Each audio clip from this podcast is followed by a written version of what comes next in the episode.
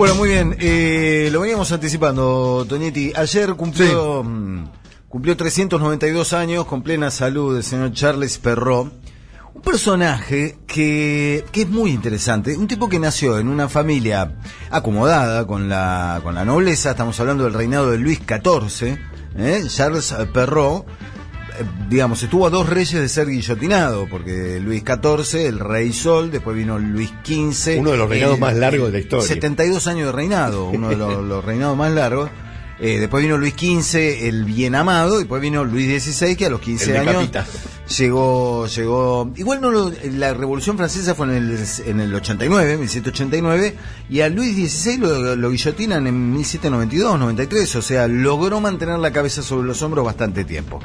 Pero Charles eh, Perrault era un protegido de la realeza, eh, que de hecho casi toda su obra se compone de loas a el rey al rey Sol imagínate con ese título era un tipo que este que, que- contaba con la anuencia de los intelectuales de la época sobre todo Charles Perrault que formaba parte de la academia que estuvo en un momento a cargo de las inscripciones en monumentos un lindo laburo digo del tipo que se encargaba de hacer inscripciones para los monumentos públicos de, mm, de Francia. Ahora bien Perro fue un tipo más bien mediocre en su escritura. Un tipo que si te daban a leer las obras y los poemas y yo, imagínate una larga alabanza al rey, era más bien un embole. Pero sobre el final de su vida se pone a escribir, se pone a tomar eh, de hecho narraciones de la de la de, cómo se llama de la tradición oral Folclore. viejos cuentos cosas de por ahí de, de incluso historias muy viejas de Egipto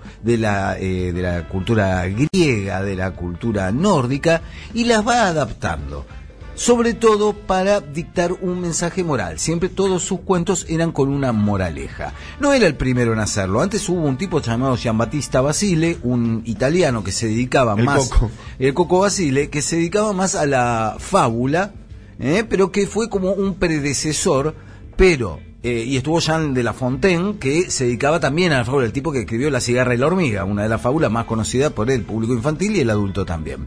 Pero Charles Perrault es el tipo que fija esta idea del cuento infantil que después van a tomar los hermanos Grimm y Hans Christian Andersen y otros eh, autores que tomaron esas mismas fábulas, pero ya utilizando el modelo de Perrault. Lo loco de Perrault, y esto que es lo que nos lleva a lo que hablábamos hace un rato de Bambi, es que es un tipo que cuando lees los argumentos de sus, de sus cuentos, la manera en la que adapta, siempre hay algún dato. Cuentos de terror. Son claros, son siniestros. Tipo escribe o le da forma, por no decir que es el autor, le da forma mm, que llega hasta nuestros días a Caperucita Roja. Que es un cuento siniestro. Primero que tiene una lección de, de lo que te pasa si sos demasiado confiada, si sos mujer, ¿no? Que te agarra, te, te morfa el lobo y se morfa a tu abuela y tiene toda una serie de detalles sangrientos en el cuento original. Incluso el lobo le propone a Caperucita Roja devorar juntos los restos de la abuela. Esto en la versión original de Charles Perrault.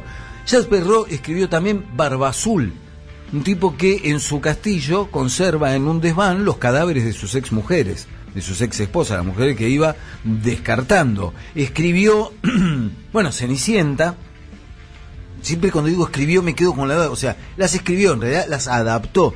Cenicienta, la eh, piba que tenían su madrastra y las dos hermanastras eh, condenada a la servidumbre, pero que después, y acá está el mensaje que además choca hoy en los tiempos de pañuelo verde, choca de frente con la manera de ver a la mujer, ¿no? Se redime a través del príncipe azul que viene a rescatarla, el, el zapatito de cristal, la cosa de si viene un hombre te va a salvar de este asunto. Escribió también La Bella Durmiente, ¿no? El de, que, también, que una bruja mala que la pinchaba con una aguja y la condenaba a dormir por la eternidad hasta que venía el príncipe y la salvaba con un, con un beso. Escribió Pulgarcito.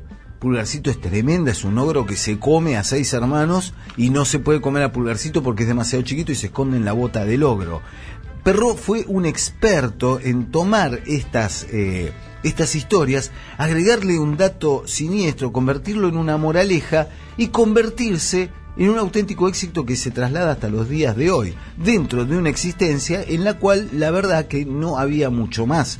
Era un tipo que además tuvo, eh, escribió un libro enfrentando, defendiendo a los escritores modernos por sobre los antiguos, polemizó dentro de la Academia Francesa, leyó un, poema dentro de toda esta polémica que era una eh, elogio al rey Sol, con lo cual los, eh, los integrantes de la Academia ya le decían, che, no te pide tanto el rey, ¿no? Era como un funcionario de lo más acomodaticio que no hubiera pasado a la historia por ninguna otra cosa, de no ser por ese libro que publicó apenas seis años antes de su muerte, en 1697, y que se llamó Historias y Relatos de Antaño.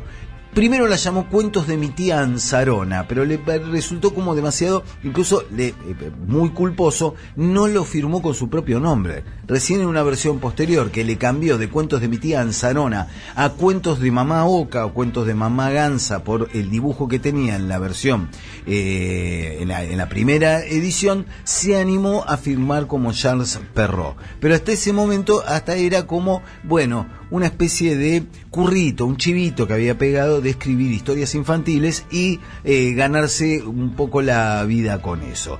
A fin de cuentas, y gracias a que la realeza todavía, todavía iba a aguantar un par de reyes más en la, mm, en la historia de Francia, Charles Perrault llega hasta el día de hoy. Y llega eh, hasta el día de hoy sobre todo porque en su momento Walt Disney, de quien estábamos hablando hace un rato, descubre el negocio de tomar él también hacer a su manera lo mismo que hizo Perrot, tomar las viejas historias que circulaban entre los campesinos, entre los artesanos y no tanto entre la realeza que las descubrió a partir de Perrot y convertirlas en un mega negocio. Es al día de hoy, digo, se sigue hablando y se sigue en Disney, siguen preparando nuevas recontrarreversiones de aquellas historias que vienen del siglo XVII, ahora con actores, ahora en 3D, ahora cambiándolo un poquito, ahora ayornándolo un poco con respecto a los tiempos, o ahora, como acaba de suceder con el estreno de Frozen 2,